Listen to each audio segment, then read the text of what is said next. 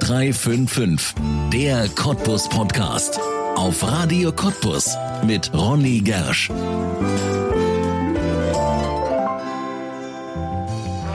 In allen vier Jahreszeiten bei Sonne und sogar bei Regen. Der Branitzer Park hat immer seine Besucher. Nichts zeigen die Cottbusser lieber als ihren Park mit seinem Schloss, wenn sie selbst Besuch bekommen. Pückler hat hier etwas für die Ewigkeit geschaffen. Oder doch nicht? Der Branitzer Park leidet. Seine Pflege und sein Erhalt sind zu einer echten Herausforderung geworden. Es ist zu trocken und wo es zu wenig Wasser gibt, da kommen die Schädlinge. Katja Pawlak kämpft mit ihren Gärtnern jeden Tag für den schönsten Flecken Erde in Cottbus. Warum eine Baumuniversität den Park erhalten soll, was die neue Gartenchefin Katja Pawlak plant und warum es sie dafür aus Norddeutschland in die Lausitz gezogen hat, das erzählt sie jetzt in einer neuen Folge von 0355, der Cottbus Podcast und damit herzlich willkommen. Katja Pawlak, herzlich willkommen in 0355, dem Cottbus Podcast auf Radio Cottbus. Schön, dass Sie da sind. Ja, danke schön. Sie haben viel Regen mitgebracht an diesem Tag, wo wir miteinander sprechen. Ich glaube, das freut Sie.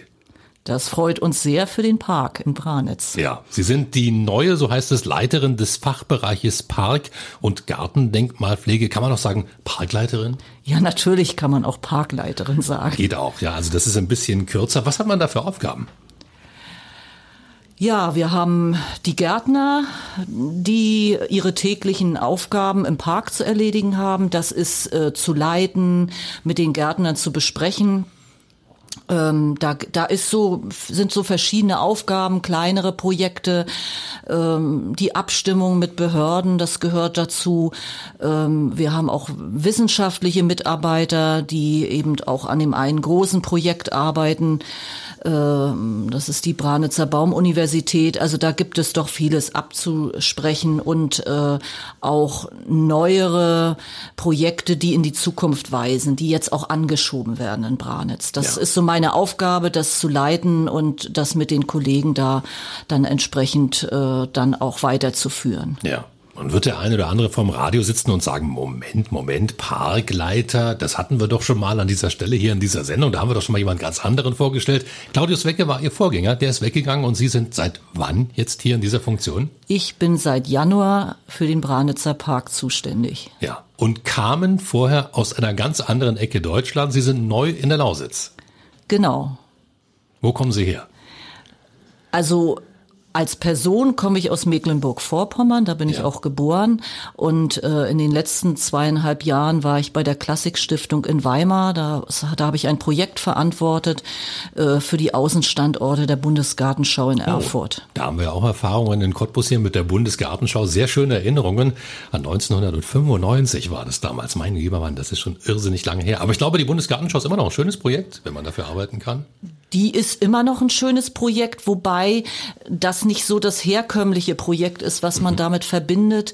Äh, ach so, Sie haben, Sie oder du hast für die Buga gearbeitet. Diese Auswahl der Außenstandorte von der Klassikstiftung, das sind äh, für diese mm, Parkanlagen, große Parkanlagen wie Park an der Ilm oder der Schlosspark Ettersburg, dass man auch dort im Gartendenkmal Maßnahmen durchgeführt hat, die mhm. auch durchaus schon länger mal angedacht waren, aber dann so auch mit Geld, mit Fördergeldern ja. dann umgesetzt werden konnten. Ja, sonst ist ja so Bundesgartenschau eher etwas, was man jetzt aus dem Boden stampft, ne, was nicht schon da ist. Das ist richtig, wobei auch die Bundesgartenschau in Erfurt selber, ähm, das haben wir uns jetzt privat auch nochmal angesehen, ein Jahr danach, äh, auch äh, in einem bestehenden äh, Gelände, diesem EGA-Gelände, auch äh, dort das Gelände aufgewertet hat. Also die Bundesgartenschauen an sich gehen doch sehr auch in, in Entwicklung, auch in nachhaltige Entwicklung und nicht sind natürlich auch die bunten Blumen, die ziehen sollen, ja. Aber auch was, was bleibt nachher von so ja. einer Anlage. Ja. ja, auch in Cottbus ist ja viel geblieben seit 95 über den Spreeauenpark, ja. sieht gleich als Nachbar von Branitz. Auch das ist ja ein Park, den es vorher nicht gab. Da kennen viele noch die Festwiese, da gab es einfach nur eine Wiese und da wurde Pressefest gefeiert einmal im Jahr. Und jetzt ist das ein wunderschöner schöner Park geworden, gleich bei Ihnen in der Nachbarschaft. Katja Pawlak, Sie haben schon gerade gesagt, Sie kommen eigentlich nicht aus der Lausitz. Sie sind jetzt seit Januar hier. Wie gefällt es Ihnen? Ja, mir gefällt's gut. Also die äh, Lausitzer oder auch die Cottbusser, die ich jetzt hier bisher kennenlernen konnte, das äh, ist, sind nette Leute, freundliche Leute und äh, ja, es ist schön hier und äh, es ist sicherlich anders. Mir fehlt manchmal das Hügelige von Mecklenburg-Vorpommern. Das gibt es vielleicht hier aber auch noch an Stellen zu entdecken. Es ist ja eher hier so flach. Ähm, aber da gibt es sicherlich noch viel auch privat zu entdecken. Ja. Sind Sie hergezogen oder pendeln Sie, wenn ich fragen darf? Ja, ich bin einerseits hergezogen, aber pendel auch doch ab und zu nach Schwerin, weil ich dort noch Familie habe. Ah ja. Okay, das ist natürlich klar. Die besucht man, wenn man nicht gerade in Branitz unterwegs ist. Und da sage ich gerade ein wichtiges Stichwort, Besuch. Branitz, das haben Sie wahrscheinlich schon mitbekommen, ein unglaubliches Stückchen Erde, worauf die Lausitzer, die Cottbusser wahnsinnig stolz sind. Wenn hier Besuch herkommt, dann wird Branitz vorgezeigt. Haben Sie das schon gemerkt, die Bedeutung von Branitz für ja, die Menschen hier? auf jeden Fall. Das ist, das ist zu spüren, dass man sagt, also Branitz ist das absolute Muss dann auch hier. Ja. In der, in, in Cottbus und auch in der Umgebung. Ja. Und wie gut geht es Branitz? Da hat ja Claudius Wecke damals schon zu seiner Zeit öfter gesagt und den Finger gehoben. Das ist auch etwas, was gefährdet ist durch den Klimawandel. Wie haben Sie Branitz vorgefunden und wie ist der aktuelle Stand? Also erstmal habe ich Branitz vorgefunden, äh, wunderbar. Also neben dem Problem, die es gibt, also als Anlage, die sich auch äh, mit ihren Strukturen, das, was sich der Pückler mal gedacht hat, auch wunderbar darstellt. Also das, da ist in den vergangenen Jahren auch sehr viel passiert. Ich kenne Branitz und Muskau noch aus einer anderen Zeit. Und äh, was den Park so wirklich einzigartig macht, das kann man sehr gut erkennen. Mhm. das hat mich sehr gefreut. Und äh, ja, natürlich haben wir dieses Thema, äh, dass viele viele Bäume abgängig sind äh, durch so einen äh, Schädling, den Eichenprachtkäfer, der im Park zugeschlagen hat. Das war noch im Jahr, bevor ich gekommen bin. Und da müssen wir jetzt reagieren. Wir steuern da eben in verschiedene, verschiedenartig dagegen, denn wir können uns diesem Thema auch nicht mehr versperren. Also das ähm, sagen auch die Kollegen aus den anderen Schlossgärten, dass äh, das ist nicht mehr, da kann man nicht mehr sagen, ach Klimawandel, vielleicht warten wir noch mal ein paar Jahre ja. ab und äh, beobachten das, sondern äh, da muss man jetzt wirklich handeln, nicht überstürzt, mhm. also dass man auch nicht kopflos agiert, aber dass man so guckt, was muss nachgepflanzt werden. Wir sind ja auch mit mit dem Thema dabei, dass wir äh, mit mit der Baumuniversität äh, standortgerechtes Gehölzmaterial anziehen, dass auch Gehölze, die hier an diesen kargen Boden schon ja. angepasst sind, dass wir die Pflanzen, also da gibt's viele Themen, die jetzt aufzugreifen sind. Ja. Wobei Pückler hat ja auch damit zu kämpfen gehabt, zwar nicht mit dem Klimawandel wahrscheinlich zu seiner Zeit, aber so automatische Bewässerung und so weiter gab es ja damals auch nicht. Der musste sich ja auch was einfallen lassen, wie Wasser zu seinen Bäumen kommt. Das ist richtig. Und äh, wenn man in die Archivalien geht, mit denen ich mich auch schon beschäftigt habe, dann kann man lesen, auch er hatte nicht mit allem gleich Erfolg. Auch ah. da gab es Ausfälle äh, von Gehölzen oder es gab auch mal trocknere Sommer. Mhm. Also das gab es auch schon Mitte des 19. Jahrhunderts. Äh, man weiß aber, dass zur, zu der Zeit, als der Park angelegt wurde, der Grundwasserstand auch sehr viel ah höher ah, ja. war. Mhm. Sodass dieses Thema des Wassers, was wir heute haben, das eben, äh, wenn zu wenig Regen fällt, dass wir dann auch nur einen bestimmten Zufluss aus der Spree bekommen. Also diese Themen waren nicht ganz so präsent. Das ja. sind äh, heute eben doch mehr dieses Thema, dass wir auch uns mit dem Wasser beschäftigen müssen. Ja. Wasser und der Käfer, das sind die zwei größten Gefahren für den Park?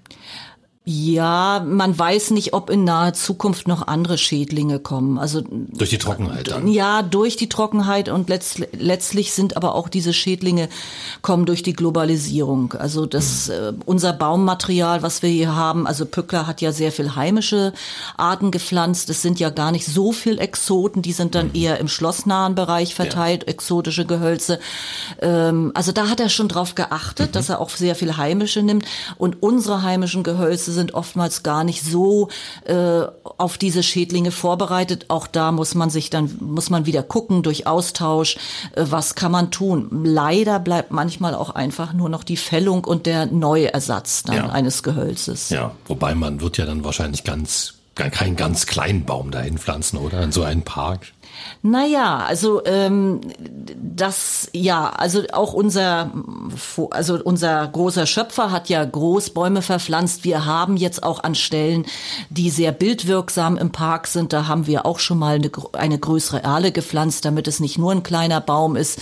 Wir mussten uns von einer ganz großen Erle trennen, gerade beim Schloss, weil die nicht mehr zu halten war. Aber an sich wird es auch jüngeres Material sein, was durchaus äh, auch dann den entsprechenden Schub bekommt. Man muss schon damit leben, dass der Park auch immer mal wieder andere Bilder hat auch wenn wir zusehen, dass wir die Bilder erhalten, aber dass es auch mal wieder kleinere Baumgruppen gibt ja, von der Höhe her. Am Ende ist es ja Natur. Ne? Also. Es ist Natur und das ist auch das Spannende beim Gartendenkmal, was ja viel veränderlicher ist als, als so ein Gebäude. Ein Gebäude kann man eine andere Farbe bekommen, aber wir sind eigentlich im ständigen Wandel im Garten. Ja, und gerade jetzt im Herbst, glaube ich, andere Farben hat auch, hat auch der Park. Das ist besonders schön jetzt so. Ja, das ist schön und äh, ich hoffe, dass, dass ich jetzt noch mal so einige Ecken mehr schaffe, ähm, gerade was den Tumulus betrifft, äh, Pücklers äh, Grab, also die äh, Pyramide im Wasser, die wo ja. dann der Wein im Herbst rot leuchtet. Also da gibt's viel Farbspiel. Ja.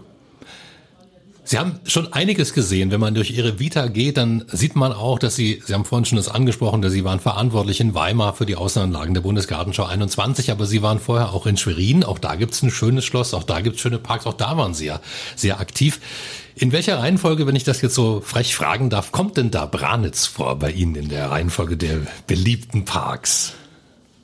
Ja, das ist jetzt natürlich Seien Sie ehrlich. Eine Frage. Ja, also Branitz ist mir äh, sehr ans Herz gewachsen, das kann ich schon so sagen. Ja. Und ist jetzt auch die Anlage, der ich mich widme, für die ich verantwortlich bin, die jetzt auch an erster Stelle kommt.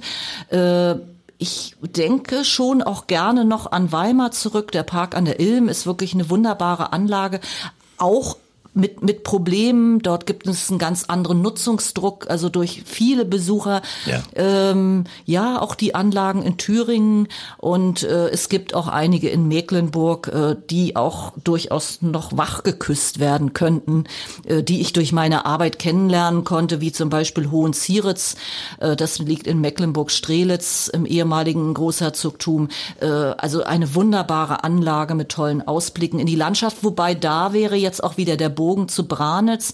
Was ich hier sehr schätze, ist, äh, dass auch das Umfeld noch sehr schön erhalten ist. Da müssen wir auch drum, werden wir auch immer ja. wieder drum kämpfen müssen, ja. dass die Umgebung so auch bleibt, dass auch große Ausblicke nach wie vor in die Landschaft möglich sind. Ja, da gibt's ja Interessen, dass man so Außenbereiche da in Anspruch nimmt, kann man auch sicherlich aus Investorensicht verstehen. Man will möglichst dicht an diesen Park heran mit Wohnanlagen, aber das würde den Park wahrscheinlich komplett verändern. Ja, und ähm, das ist ja so der ewige, die ewige Aufgabe, die wir auch haben als Gartendenkmalpfleger, äh, uns auch nicht nur dem eigentlichen Park, sondern auch der ganzen Umgebung zu widmen, wo hoffentlich dann auch das Verständnis dafür wächst, dass das sehr wichtig ist, das zu erhalten und dass es eine, auch eine große Qualität ist. Ja. Also ich erlebe das eben auch durch die durch anderen fachlichen Austausch, dass doch die, diese Dinge immer wieder bedroht sind, diese Themen. Also ja. auch gerade der, die Umgebung. Ja. Ist das ein Thema, was heute für einen Gartendenkmalpfleger wie Sie etwas ist, wo Sie merken, dass doch äh, der Druck etwas größer wird von außen? Oder sagen Sie, nee, das merkt man eigentlich, dass die Menschen das akzeptieren, dass sie auch was zerstören, indem sie es, ja, indem sie dem zu dicht auf die Pelle rücken?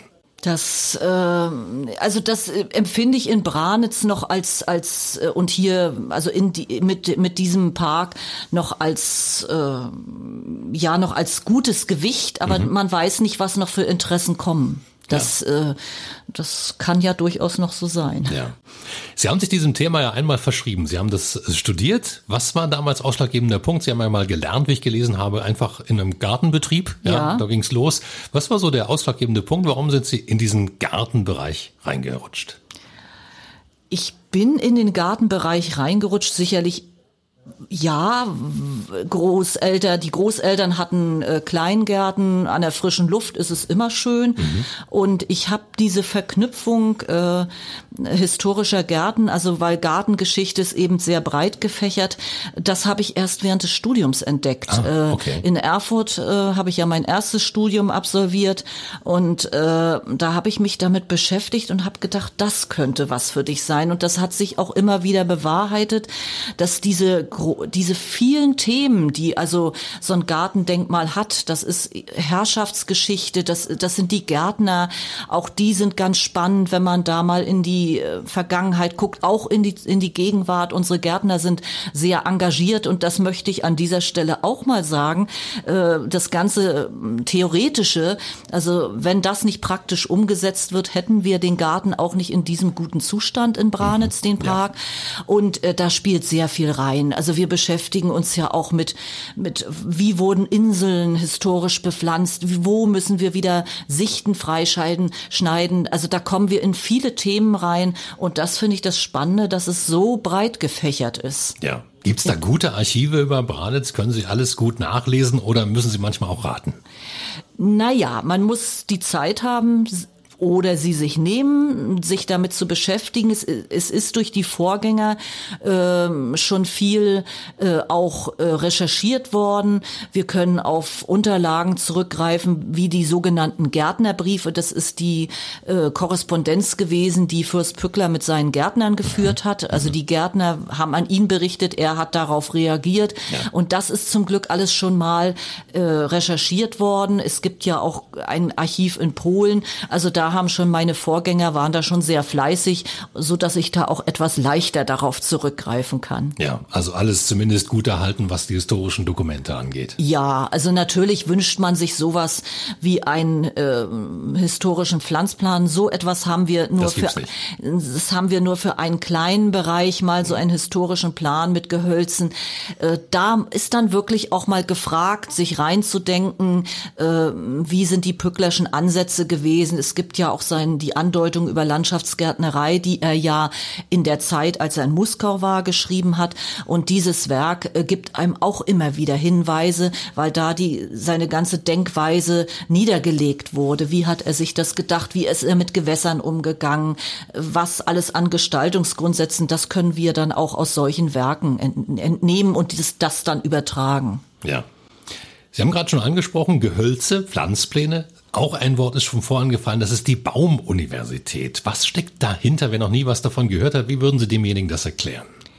Ja, da muss man dann wieder in die sich die äh, Person von Pückler, der ja zu seiner Zeit sehr schillernd war, ähm, sehr, der ja auch wirklich auf europäischer Ebene als Gartenkünstler mit anderen, die das auch gelernt hatten. Er ist ja eigentlich ein Dilettant. Mhm. Er hat sich das selber beigebracht und äh, es gibt andere wie Peter Josef Lené und Skell, äh, die ja die Ausbildung auch genossen haben. Und äh, man muss da wieder auf Pückler zurückgehen, äh, dass er auch ein Verkaufsgenie so war und ein, ein Marketing-Experte. Ja. Bei ihm war es eben nicht nur die Baumschule, bei ihm war es eine Baumuniversität. Wo Ach, man das die, kommt direkt von ihm. ja, Begriff das kommt von ja. ihm, dieser Begriff, dass man die Bäume erziehen wollte. Äh, es gibt auch äh, die Unterlagen, wo eben von fünf Baumuniversitäten die Rede ist, die Bäume wurden in einer besonderen Form gepflanzt. Mhm. Ähm, aber ja, es ist eine Baumschule schon in dem Sinne. Und äh, er hat sich aber auch da wieder sehr stark mit beschäftigt. Ich pflanze große Bäume, ich nehme welche raus und, und das ist aber die ganze äh, Grundlage gewesen, weil es ist wirklich die stattliche Summe von über 100.000 ja. Gehölzen, die er gepflanzt hat, um diesen Branitzer Park anzulegen. Und da brauchte er sehr viel Material. Und das ging eben nicht nur durch ganz viele Ankäufe, sondern auch durch die Anzucht in der eigenen Baumuniversität. Und das führen Sie weiter?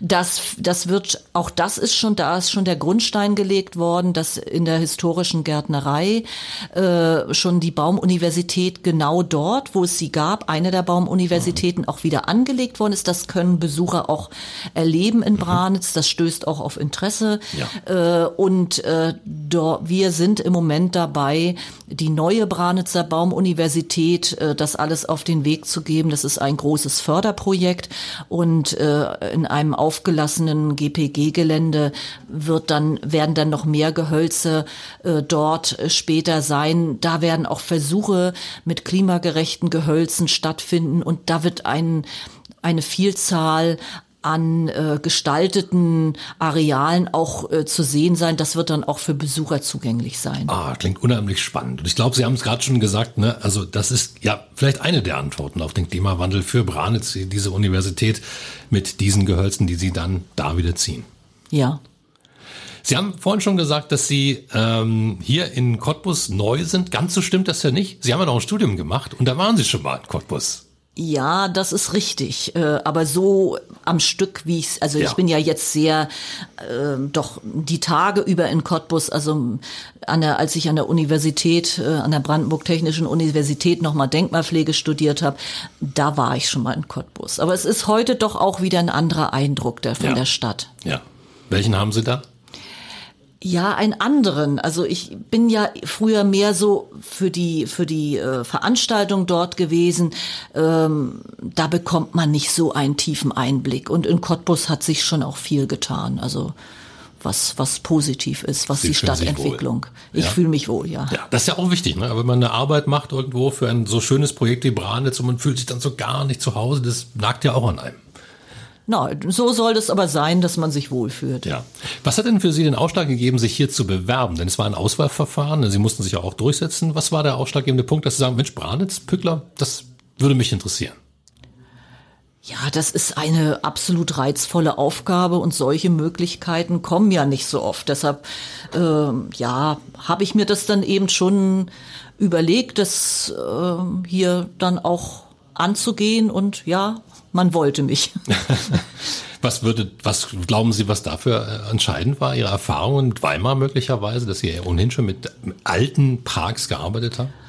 Ja, alles werde ich sicherlich nicht wissen, äh, was da so entscheidend war gut ist sicherlich, wenn man auch äh, schon Erfahrung mitbringt. Ne? Also ja. man kann sich auch als junger Mensch sicherlich reindenken, aber es geht zum Teil auch schneller äh, mit Erfahrung, äh, sich den Themen zu widmen. Und wir haben ja auch wirklich viele Themen, äh, die täglich äh, zu bewältigen sind. Klar, die kleinen täglichen Aufgaben, aber auch die großen Projekte und da hilft dann Erfahrung schon auch. Ja.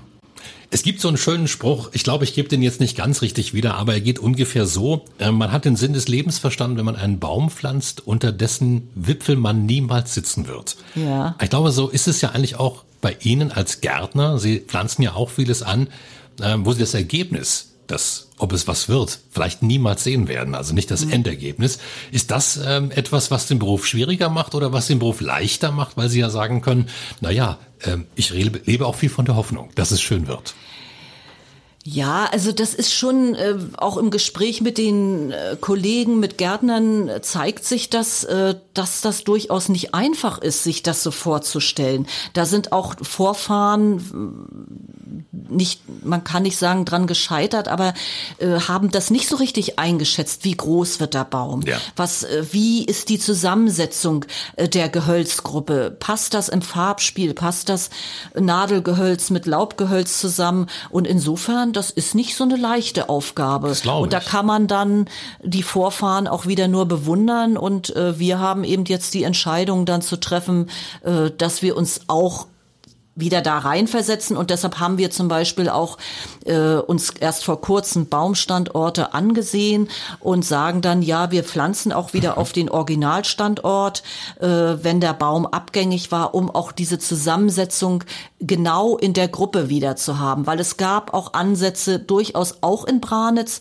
äh, ja, ich pflanze den Baum doch mal ein Stück entfernt, mhm. äh, da sagen wir nein, wir wollen wieder an den Originalstandort, damit wir auch wieder genau genau die Bilder erzeugen, denn das Landschaftspark ist ja auch Bild. Das ist ja, ja wie eine Kulisse, die sich immer vor einem auftut und diese Kulissen, äh, diese Bilder wollen wir ja erhalten. Ja, war der Pückler ein guter Bildermaler? Ich meine, wenn man mal uns anguckt, könnte man denken, das ist perfekt, aber vielleicht sagen Sie ja als Fachfrau, na ja, hätte man ein bisschen besser machen können. Nein, das ist schon, das ist schon ziemlich nah dran am Perfekten. Ja. Also das kann man schon so sagen. Ja, naja, weil Sie vorhin gesagt haben, musste sich ja selber auch erst anlernen. Er war ja kein gelernter Gärtner.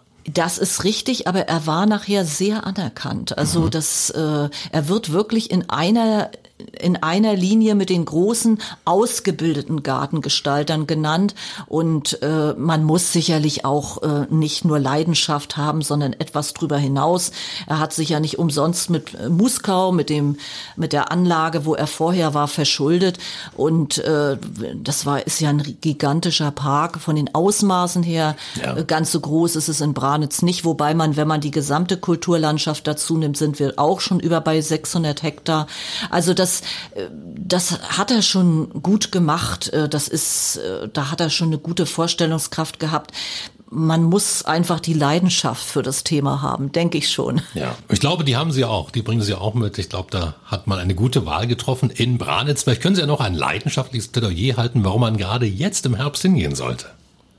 Ja, also auf, auf, auf jeden Fall das Farbenspiel jetzt ja. im Park lohnt sich und vielleicht auch, weil der Park jetzt mal etwas ruhiger wird. Mhm. Er ist ja äh, jetzt äh, sind nicht mehr so viele unterwegs, so viele Personen. Also wer auch Ruhe schätzt, hat jetzt hier, denke ich mal, auf jeden Fall äh, einen guten Spaziergang durch den Park. Ja. Ja, und wird das im Winter für Sie als Gärtner, also als Chefin der Gärtner, wird das da ruhiger oder wird es äh, eher lebendig, weil Sie müssen ja die nächste Saison vorbereiten? Wie ist das jetzt? Was machen Sie im Winter? Ja, sicherlich haben wir dann, äh, dann ist, es sind ja Pflanzen jetzt reingeräumt worden, die Orangeriepflanzen sind reingeräumt worden, Blumen werden von den Beeten abgeräumt. Wir haben, die Gärtner haben diese Aufgaben nicht mehr, aber es gibt auch vieles. Es müssen mal Bänke gestrichen werden. Und wir haben, also was das Praktische betrifft, man kommt mal zu arbeiten, äh, für die die ganze Saison keine Zeit ist. Und wir haben eben vorzubereiten. Was, was wollen wir im kommenden Jahr machen? Äh, was steht an? Also da ist schon genügend zu tun. Oder vielleicht doch mal die eine oder andere Recherche noch im Buch, zu der man in der Saison ja. nicht kommt. Ja. Was können wir von Branitz in 2023 erwarten? Gibt es da etwas, was jetzt vorbereitet wird, was dann eröffnet wird oder neu bepflanzt oder? Ja, also einmal werden wir auf jeden Fall äh, wird sich das Thema mit der Baumuniversität weiter durchziehen. Äh, das ist dahingehend, was man sehen wird, vielleicht noch nicht so viel, aber wir werden sehr in die, in die öffentlichkeitswirksame auch Verbreitung dieses Themas gehen und äh, wir werden, was die Bepflanzung in der schlossnahen Bereiche betrifft, äh, das ist ja bei uns auch wirklich ein Highlight. Ja. Ähm, das werde, das ist auch ein Anliegen von mir, das noch mehr auf die Historie äh, zurückzuführen. Ähm, das wird so ein großes Thema sein wir wollen angehen, dass wir mal wieder ein Parkpflegeseminar durchführen und äh, da wird es noch sicherlich die ein oder andere Gestaltung geben, die wir jetzt schon mal auf den Weg bringen wollen. Aber ja. das sind die festen Punkte, sind die, die ich jetzt genannt hatte. Ja, also wird auf jeden Fall ein gutes Gartenjahr, oder? Das kann man jetzt schon sagen. Na, das hoffen wir. Und, und hoffentlich auch mit mehr Regen. Ja, das wünschen wir uns alle. Ich denke, jeder Kleingärtner kann das schon nachvollziehen, warum das hier für so einen großen Park wie den Branitzer Park ganz besonders wichtig ist. Was machen Sie jetzt aktuell? Woran arbeiten Sie gerade, wenn Sie jetzt hier aus dem Studio gehen? Was wird's nächste sein? Das sind dann auch, das ist die Vorbereitung. Äh, auch jetzt, äh, wir werden, mein Kollege und ich, wir werden an einer deutsch-polnischen Tagung teilnehmen mhm. und dort auch über die Baumuniversität, die Verbindung zu Muskau berichten. Das freut mich auch sehr, äh, der Austausch, den wir dort haben werden mit den Fachkollegen. Und äh, ja, und die Planung fürs nächste Jahr, die, die stehen wirklich an. Die muss ich jetzt auch beginnen. Ja, dann drücken wir Ihnen dafür ganz, ganz fest die Daumen, dass es ein ruhiger Winter wird und ein tolles Frühjahr mit ganz viel Regen, Katja Pawlak. Vielen Dank, dass Sie da waren. Gerne. Das war 0355, der Cottbus Podcast und du kannst diesen Podcast abonnieren, um keine Folge zu verpassen. Auf radiocottbus.de findest du alle Links zu iTunes, sämtlichen Android-Apps, zu Spotify und auch zu Soundcloud oder du hörst uns als Radioshow. Hier auf Radio Cottbus jeden Sonntag von 10 bis 12 und auch immer montags ab 20 Uhr in der Wiederholung. Mein Name ist Ronne Gersch. Ich bedanke mich auf diesmal fürs Zuhören. Bis zum nächsten Mal.